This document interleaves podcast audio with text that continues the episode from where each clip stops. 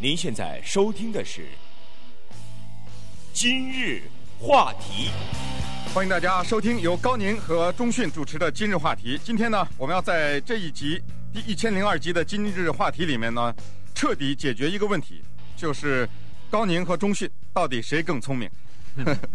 呃，这个好像不用说就已经知道了啊。呃，不，这个呢，我们呃受一个启发啊。现在呢，美国演一个电影叫做 AI，是人工智慧哈。那我们现在想，人工智慧这个事情，我们先放在一边不说啊。但是呢，呃，我们现在要了解一下真实的人的这个智慧，因为这个东西呀，是一个非常玄的东西，而且每个文化当中都有一些词汇描写聪明或者是愚蠢啊，呃。聪明或者是笨，但是每个人呢都有自己对这个聪明的一个解释。什么样的人他说：“哎呀，你看这个人真聪明啊。”什么样的人呢？呃，会说是笨。那么当然也有一些专家在过去的二三十年里边呢，在全美国呀一直对这个问题呀是争论不休的。大概好像有两大学派哈。嗯。第一个学派呢认为说这个东西啊是呃我们要看统计数字，因为。智慧这个东西啊，intelligence 啊，这个是非常难琢磨的一个东西哈。除了它的 IQ 以外呢，智商之外呢，还有一些其他的因素，而且是遗传的因素。这个东西我们没有办法弄清楚，有点神秘主义色彩。所以呢，我们只能通过一些统计数字来判断哪些人或者哪一类人比较聪明，而哪一类人呢比较笨一点哈。但是呢，还有另外一种学派就跟他是针锋相对的，这个叫做外因论者哈。这些人呢认为说。其实啊，每个小孩子生出来，他们的智慧都是差不多的，只不过是外界的影响和所受的教育呢，使他们的智慧慢慢的有了区分，有了不同啊。而且呢，这一个学派的人认为说，现在所进行的什么 IQ，就是测智商的这些测验呢，是不公平的。嗯，那这个两个学派，一个叫所谓心理统计学派，一个叫所谓文化生态平衡学派，他们在大学的学府里进行。阳春白雪的象牙塔里面的争论，跟老百姓似乎没有什么太大的关系。其实我们想想，我们任何一个人，都不知道从哪里来的这样一个观念，就是我们可以说自己或者说别人，说这个人某某人呢很蠢，或者说某某人很聪明。但是接下来你再一想，你凭什么说一个人比另外一个人更聪明，或者说一个人比另外一个人智力更低呢？有的时候想想，似乎也没有什么太大的道理。但是呢，我们这个老百姓啊，就凭着一个很朴实的一个推论，比如说，他能够有复杂思维的能力，那么他也许就是很聪明。可是你有没有想过，一个人他可以在赌马的时候显示出超人的才能，但是在股票市场上他又是一个近乎白痴的人呢？那么这种人，你算他是聪明人还是傻瓜呢？或者说，一个人他在人际关系方面是一个我们常说的所谓人精，可是。你给他看本书，他就傻了啊！他这个呃，同是一一本书，他根本不知道这个作者在说什么。那这个人算聪明吗？所以这里面有相当复杂的问题。所以我们想呢，今天在这一集今日话题里就来一个彻底的解密。我们来看一看人类的智力到底是怎么回事儿。然后，呃，包括很多我们平时老百姓说的，说一个人的头很大，所以他很聪明，是不是这么回事儿？这个科学最新的发展给我告诉我们的是什么？假如他在一个家庭里面排行老三，那个老大一定比老三聪明，是不是这么回事？嗯，所有的这些呢，我们都来一一解答。嗯，但是这个不管是专家也好，不管是各个学派也好，哈，也不管是老百姓也好，几乎呢都承认这样一件事实，就是什么样人聪明呢？这个人呢，一般是具有这样一个非常基本的能力，就是他在复杂的环境或者是条件之下呢，可以做思考。而且可以有这个理性的推理哈，那这个呢就叫做聪明了。我们先看第一个问题哈，第一个问题就是说，哦，人们一般都认为说智商高的人啊可能会做比较复杂的工作，其实不然，其实做简单工作的情况之下呢，也可以看得出一个人的智商的高低来哈。就拿非常简单的事情来说，比如说认一幅简单的图画，或者是做一个非常。简单的工作，但是要求有一点准确性的这种工作呢，你就看出来了哈。那个效率比较高的人，做得又快又好的人，他的智商就比那个呃做得比较慢的人呢要来得好一些。而且有一个统计哈，这个统计就是说，如果一个人的智商低于七十，那这个差不多就是近乎于白痴的这种人呢，他也能做一些非常简单的工作，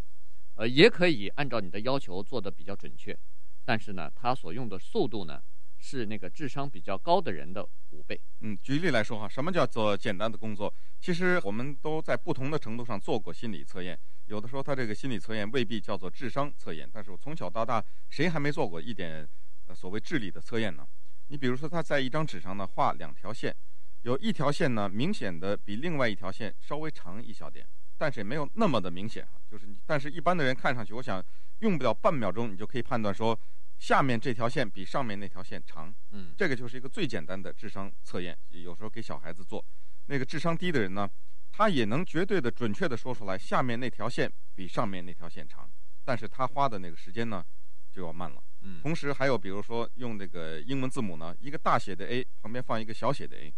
然后呢，旁边一个大写的 B 放一个小写的 B，然后他会问你说，这两组有什么区别？这两组一一样不一样？那这根本这是非常简单的智力测验了。嗯，他呢也能回答出来，但是他的速度要稍微慢一点，他要稍微想一下。那智商高的人呢，不加思索马上就能回答出来。这个是面对简单的最简单的能力的测试。嗯。那么第二个影响智商的呢，就是学校了。专家们现在都一致的同意这样一点哈，不管是 这个心理统计学派，还是其他的这个什么文文化生态学派哈，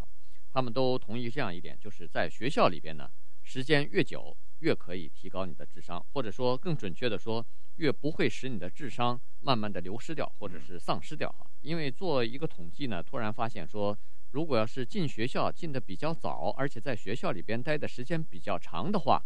那么这个学生的智商就比那个提前辍学或者说晚上学的这个学生的智商呢要来的高一点。嗯，那么这里面有一个非常有意思的，也是很有名的一个试验。这个试验呢是在二十世纪初的时候，一九零几年的时候呢，在伦敦有一个教育委员会，他们呢就对一组小孩子进行了一组特殊的研究。这一组小孩子呢都是确定。智商比较低的这么一群小孩子，嗯，这一组小孩子呢，好像是来自同一个家庭里面，他们的年龄呢是不等的哈，从老大、老二、老三呢，这样是一共三个孩子，大概是四至六岁，他们的平均的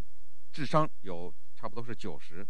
然后呢，另外一组孩子是十二至二十二岁，他们的智商呢平均只有六十，呃，这个就比那个四至六岁的那个低很多，嗯，但是他们发现呢，就是。这些孩子在学校待的时间长的那些孩子呢，在学校待的时间越长呢，他的智商越保留在他原来的那个程度上。但是离开了学校越长呢，他的智商就降低了。嗯，呃，这个是一个有意思的这个呃心理测试哈，呃，好像就说你在学校里边受的教育多的话，智商就会高一点。这个是呃还有其他的可以论证下来哈。结果后来就发现说。如果你要是早一点上学校的话，那么你的智商可能会比那个晚半年或者晚一年上学校的那个人呢，大概要多五点左右。那这个呢，基本上在美国都已经呃经过很多的试验呢，大概都有这个统计数字了哈。呃，另外呢，还有一点就是在学校里边待的时间久的人就会好一点，比如说。他做了一个非常有意思的实验，在越战的时候啊，美国实行了这个征兵制。那那个时候抽签下来呢，说是一九五一年七月九号出生的这些人呢，是先要抽签要征兵啊。如果你出生在这个以后的这个孩子呢，要先征兵。所以呢，七月九号的呃出生的这些人呢，就设法要躲这个兵役啊，他就要待在学校里边，赖在学校里不走。哎，结果赖在学校里头以后不走有什么情况呢？稍待一下，我们再告诉你。欢迎回到由高宁和钟迅主持的《今日话题》的节目现场。今天呢，要跟大家彻底解开人类智慧之谜，也就是所谓的智商之谜了。刚才讲过呢，在越战的时候呢，对出生于一九五一年七月九号的人，要首先征兵。那这些人呢，要抽签，通过抽签来决定谁要到越南去打仗。那当然呢，这些孩子就躲在学校里面。不去抽这个签去，好像赖在这儿。另外一些孩子，七月七号生的孩子呢，因为他们知道一九五一年七月七号出生的是最后抽签，所以他们没必要赖在学校里。他们反正得等到那个七月九号之前抽完了，才轮到他们呢。所以放学他们就早早的回家了。那么这样的情况调查下来呢，跟踪调查了二十年以后，发现七月九号出生的那一批孩子呢，他们智商比一九五一年七月七号出生的那批孩子的智商要高一点。这还不算，七月九号出生的那些孩子现在的收入，比七月七号出生的那些孩子的收入要高百分之七。嗯，你说这是巧合也好，你说这是智商在起作用也好，反正呢，最新的调查就就是这样。嗯，就说明这个在学校里待的久了以后呢，智商也提高了。那么走到社会以后，呃，挣钱也挣多了哈。呃，另外呢，就是说，如果要是你从学校里头辍学越早，就智商损失的就越多哈。一般来讲呢，每提前一年离开学校呢，你的智商都会下降百分之一点八。如果你上学的时间越少的话，那么情况就越严重。呃，这个是学校不仅能提高你的智商，同时最大的好处是它可以保持你的智商呃没有流失掉哈。那这个也是一个问题。呃，另外一个呢，专家们也发现，说是这个在 summer vacation 啊，在学校的暑期的时候呢，智商的流失是比较严重的。小孩 子大概在暑期的时候没有任何学习哈，在家里头玩或者是玩疯了，或者是看电视，现在是打电脑。可能看电视、打电脑，没准还稍微有一点学习，或者是有一点知识的成分在里头哈。在早期的时候，这些东西没有的时候，那个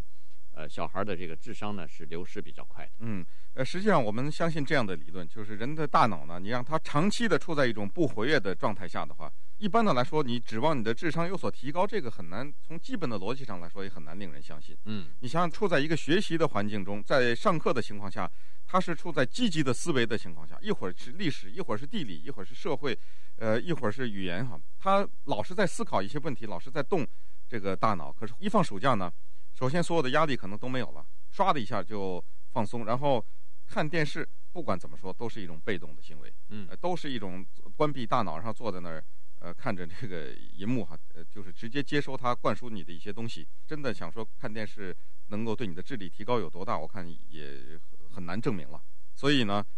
现在的试验就发现，暑假过后，一个学生如果他过了一个非常散漫的暑假的话，他的智商就有下降。这是已经调查研究出来的了。那接下来呢，对于智商的研究还有一个发现，就是过去啊，一直有一个民间的说法，就是第一个孩子，一个家里的长子。或者是长女呢，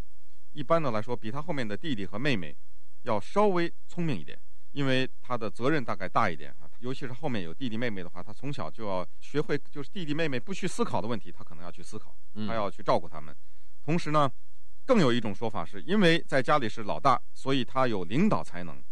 是不是这么回事呢？这个也有一个新的研究。嗯，这个新的研究显示出来，其实并不是这个样子的哈。而且呢，这个研究原来呢，有很多人认为说，如果一个家庭里边子女很多啊，大家庭七个子女、八个子女，呃，那这个家庭里边的孩子的智商呢是比较低。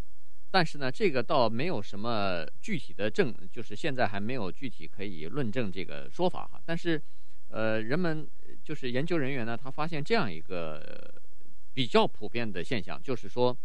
一般来讲啊，为什么这个大家庭的孩子的智商比较低呢？很可能是由于，呃，现在统计发现呢，说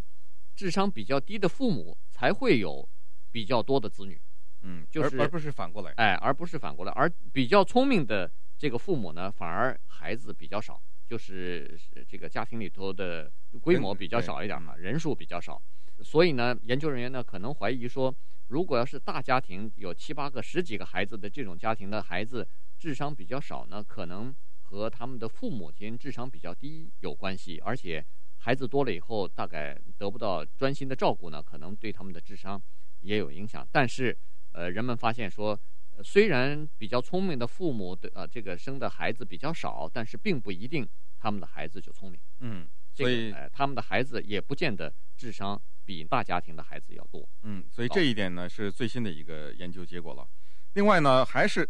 也都是在民间有这么一些说法哈，说常吃母奶的这些孩子呢，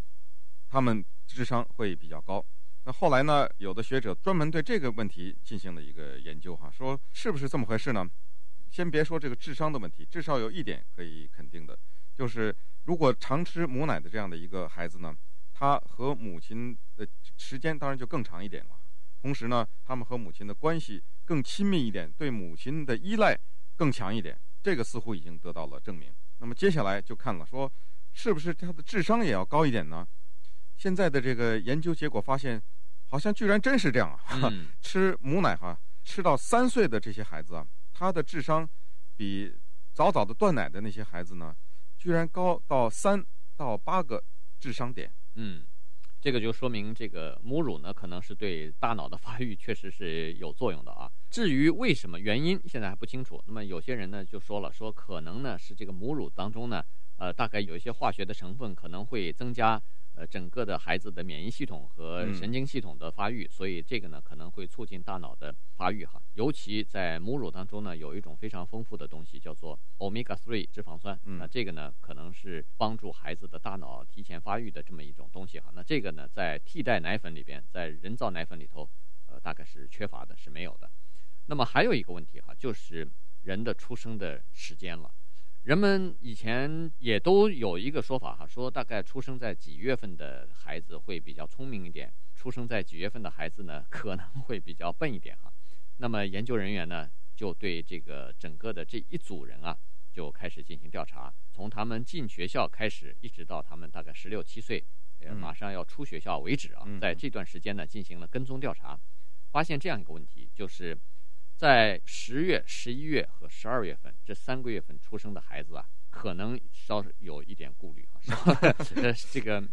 可能智商会稍微低一点。为什么呢？科学家是这样分析的，他说，一般的国家来说呢，开学的时间啊都是划在九月份。对，出生在九月份之前的人呢，比如说七岁也好，六岁也好，甚至八岁也好，进学校呢，出生在九月一号以前的人都可以进到学校去。但是十月、十一月和十二月出生的人呢，他没有划到这一栏里头哈，所以呢，他进学校的时间可能会比别人晚一年。一般的义务教育是在初中为止，到十五岁、十六岁结束的话，那你等于是少受了一年教育。人家十六岁已经，比如说初中毕业了，你还在初二呢。所以在这种情况之下呢，统计数字显示说，这些出生在一年当中最后三个月的孩子。智商呢，比别的孩子大概低三点五点。嗯，这就跟刚才说的晚上学影响智商是一样的哈，这个是相关联的。这个也是一个对于智商之谜的了解。呃，第六个智商之谜呢是年龄的问题了哈。我们做这样一个设想：如果我们把一对亲生的兄弟呢，把他们两个分开，在五岁的时候呢，他们就各自被一个情况相同的家庭，两个家庭领养走了。比如说，都被两个中产阶级。的家庭给领养走了。五岁的时候，我们测他一次智商；十八岁的时候，我们再测他们一次智商。那么我现在问你，他们俩的智商在十八岁的时候会不会不太一样呢？人们会这样想了哈。人们想，小的时候嘛，因为是同父母所生嘛，他们的智商应该是不能说完全相等，至少是很相近。那长大了以后，因为各自生活的环境也不一样了，在人生的道路上经验也都不太一样，所以也许他们的智商会不一样。这是我们一般的推理。但是现在的调查发现呢？并不是这样，就是这两个孩子呢，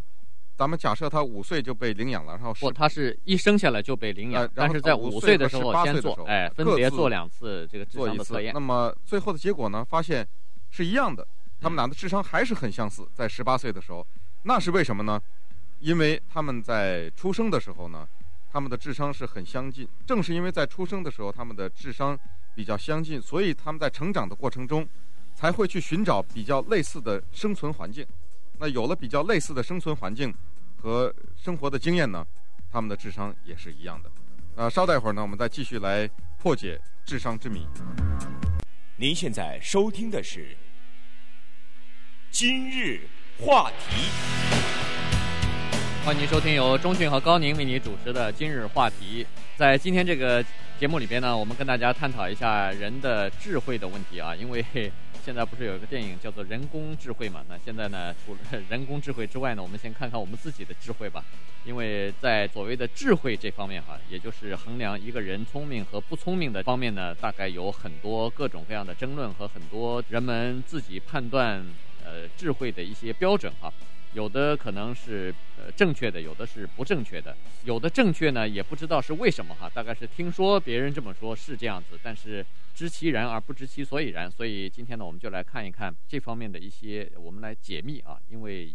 一共有很多方面哈，刚才说过这个呃出生的时间呐，出生的。呃，次序哈，你在家里头排行第几啊？这个和一个人的智力呢是没有什么直接的关系的。但是吃母乳、吃母奶，或者说是在学校里边待的时间长啊，进学校早、出学校晚的话呢，这个对提高智力呢呃是有帮助的。那我们再看下面一个情况哈，一个人的智慧啊，实际上是多重的，而不是只是在某一个方面比较精通就算是聪明了。这个科学家或者是分析人员呢认为说这个是不对的，因为一个人如果要是智慧比较高的话，也就是 IQ 比较高，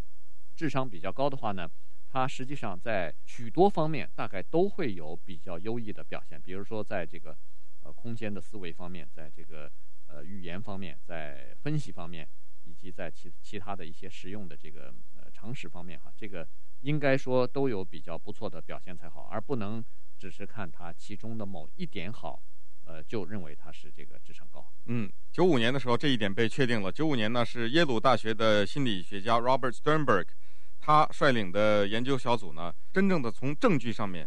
发现了一个科学的根据了哈，就是人类的智力呢，一种叫做实用型的，一种叫做分析型的。呃，分析就是推理判断抽象的一种能力，实用就是我们说的什么人际关系啊，哈，这些呢，这两种智力是两个截然不同的智力。嗯，所以他做了这样的一个方，也就是说，一个人很可能是一个人精，但是呢，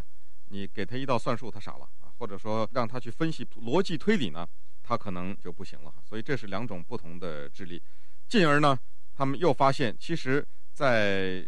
一个人的一生当中，哈，他有几种不同的方面，七种甚至是八种不同的鉴别他的智力的，可以说是标准了。而这些标准呢，有的时候往往都不是一样的。你比如说他的音乐才能，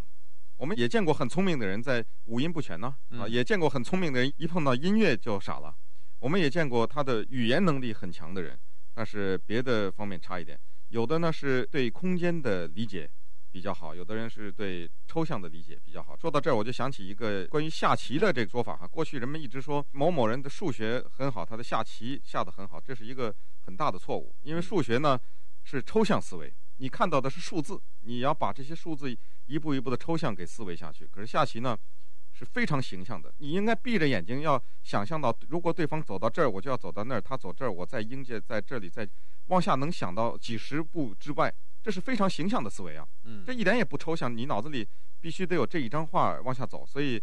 你的形象思维很差的话，你的数学再好，棋也下不好，这个也是这么个道理。嗯，这个刚才说过七八种这个呃不同的呃等于是智慧哈，那这个是相互之间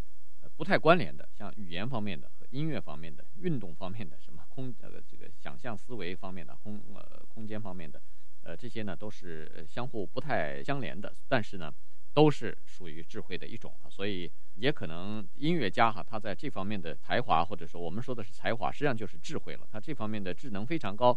也可能其他方面就不行哈。还有一点就是人们经常说的，说哎呦，这个小孩子头这么大，聪明啊，这个头大就聪明哈。实际上呢，后来证明说，呃，这个是没有什么根据的。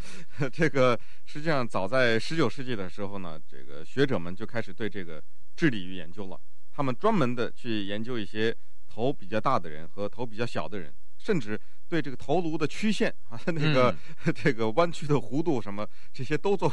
都做周周边线、头盖骨都做了研究。这个形状啊，什么哪里鼓起一块啊，什么都做了研究了，大量的学术著作在这个方面了。呃，越做这个研究呢，发现科学的证据越少，就是说这个大小和智力的。呃，成比例的这个程度越越小，人们一直常说了什么爱因斯坦的大脑什么比别人重多少了，到因为据说是到现在还留着呢哈，但是说了半天也不就这么一例嘛啊，似乎还没有足够的科学证据说头越大越聪明。嗯，那么还有一点呢，就是人们认为说这个智力高的人呢，可能在一生当中的这个呃完成的成就啊会稍微高一点。首先，先反映在受教育的程度哈。智商高一点的人呢，大部分都会受比较好的教育，所以呢，由于受了比较好的教育，所以他们在一生当中的经济条件呢，比那个智商高的人，也就是受教育比较低的人呢，呃，拿的钱要多一点哈。这个有一个非常呃完整的统计，就是一般的大学毕业生啊，他比那个高中毕业生或者高中没有毕业就辍学的这些学生呢，嗯、在一生当中至少要多拿八十一万两千块钱。这个只只是指的是。收入哎，收入而言啊，这个从收入当中多拿了这么多。你要是什么投资房地产、投资股票，那个还不算。嗯，这个是收入方面的。那么，如果你要是再进一步的话，更聪明一点的人，他不光是大学毕业，他可能会上研究院啊，他会上法学院、医学院、什么工程学院或者等等商学院。那这样呢，这些人又比那个大学生啊，又要在整个的一生当中呢多拿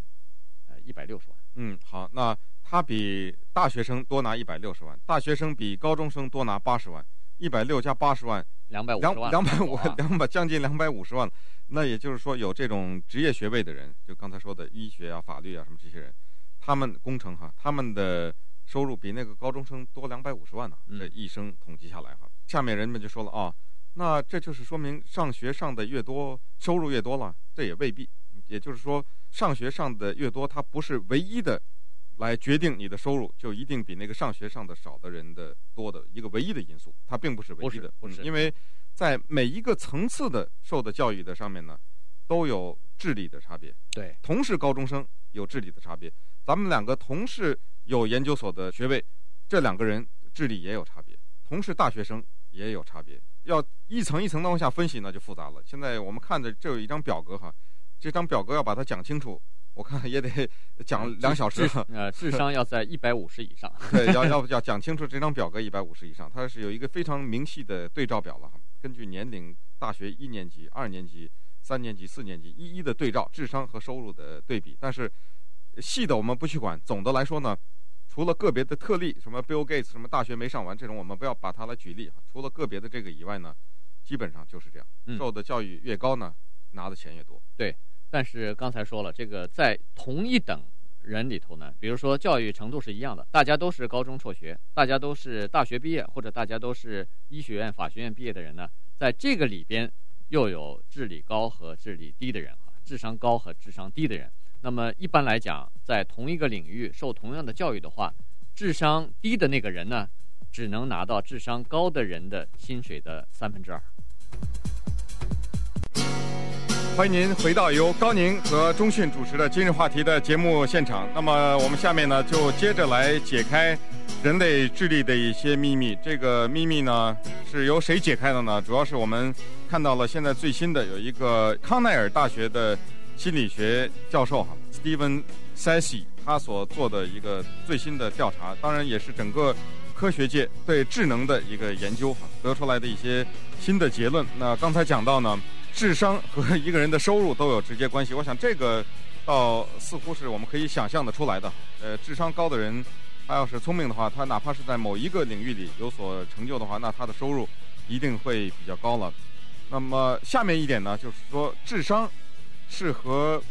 某种特殊的情况和外界的因素也有关系的，就是智商呢是分情况而定的。那我这个我们在一开始也提了一下，也也就是说一个人呢。他很可能在某一个领域的智商很高，比如说赛马、赌马的这些人呢，他可能很会赌，但是放到股票市场上，相对来说他可能就显得很笨拙。嗯，那这一点呢，也是说明智商的情况根据外界的情况不同而不同。这是一九八六年的时候就开始做这个研究了。嗯，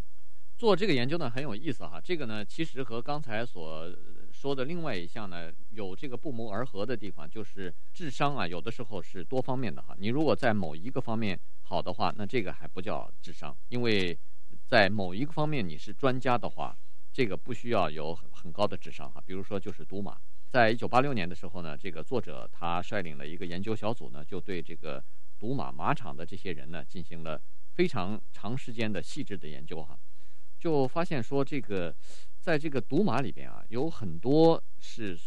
专家了，他们对这个马经啊非常了解，怎么哪一匹马，什么马的性格，所以呢，他们的胜率比较高。他们的胜率高呢，就相当于就是说，他们对马的这个判断、啊，谁能赢谁能输的这个判断呢，比那个不是这行不不在这个行业里头是专家的这些人呢要准确得多。但是呢，人们又发现说，这些人啊，赌马赌得比较精的人呢。智商并不见得高，嗯，他们的智商大部分都是在八十左右，哈，八十三、八十四，这个呢不算是很高的智商。可是由于他们在马场里头待的时间太久了，所以他对这行呢非常了解了。于是呢，他就对赛马的这个结果呢有一个非常高的这个胜率啊，他几乎能判断出来，或者说判断出来的次数要比那个智商在一百二十以上的那个，但是对马经一点儿也不了解的那个人呢。居然判断的还准确，嗯，但是这个并不能算是智商高的一个表现。因为如果你智商高的话，在分析方面哈，你不能只在一个方面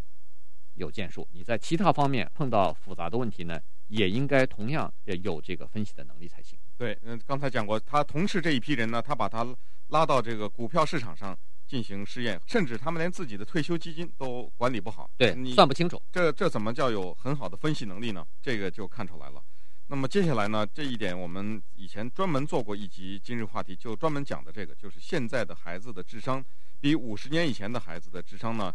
整体性的提高了二十点。也就是说，如果过去的那些五十年以前的孩子是普遍在八十的话，现在已经在一百了，就是普遍有二十点的提高。这个呢，有一个专有的名词叫做福林效应，这是新西兰的一个政治科学家呢，呃，James Flynn 啊，呃，福林他所研究出的一个结果，所以科学界就把它呃冠上他的名字了，叫福林效应。就是现在的孩子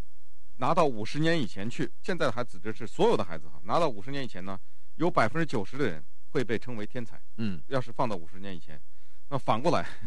如果把一个五十年以前出生的孩子哈拿到现在来，假如有这么一个时间机器，把他们运到现在来呢，也就是说我们的祖母这一代人啊，差不多，那可能他们都是算是有点智商偏低型的，嗯，得要进行特种教育才行。对，智障型的啊、呃，有略有智障型，就是差出这么大来。那当然，很多人就说了，这是什么原因呢？呃，我们以前也讲过，这主要和现在营养更好了哈，孩子的吃的东西更好了，受的教育的条件绝对是好多了。现在的教育的，不管是这个教育的图书的出版也好，是电子的教育也好哈，这个父母的花的心血的辅导，所有的这些呢，也都对孩子的提高的智商有帮助。同时呢，你看一看现在的孩子玩什么玩具，你看看五十年以前的孩子玩什么玩具，这里面真的是天壤之别。现在。这些孩子手里玩的玩具，五十年以前的那些孩子看着看傻了，对，都不知道是什么东西了哈，想都想象不出来。可是现在的这个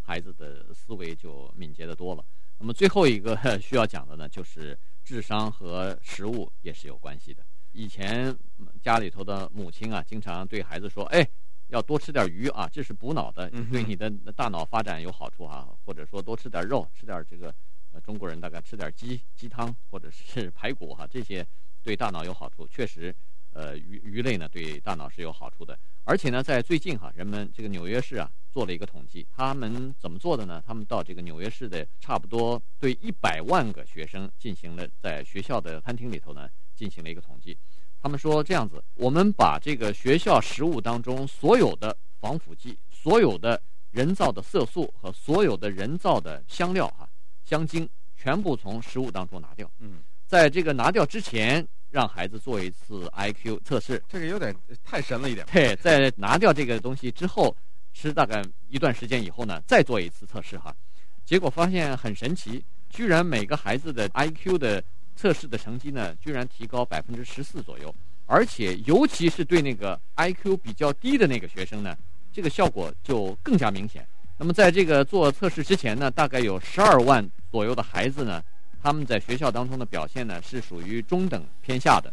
但是在拿掉刚才所说的什么人造的什么防腐剂啊、人造色素和人造香精之后，经过一段时间以后呢，再测试呢，居然中下水平的学生从十二万人减少到五万人了。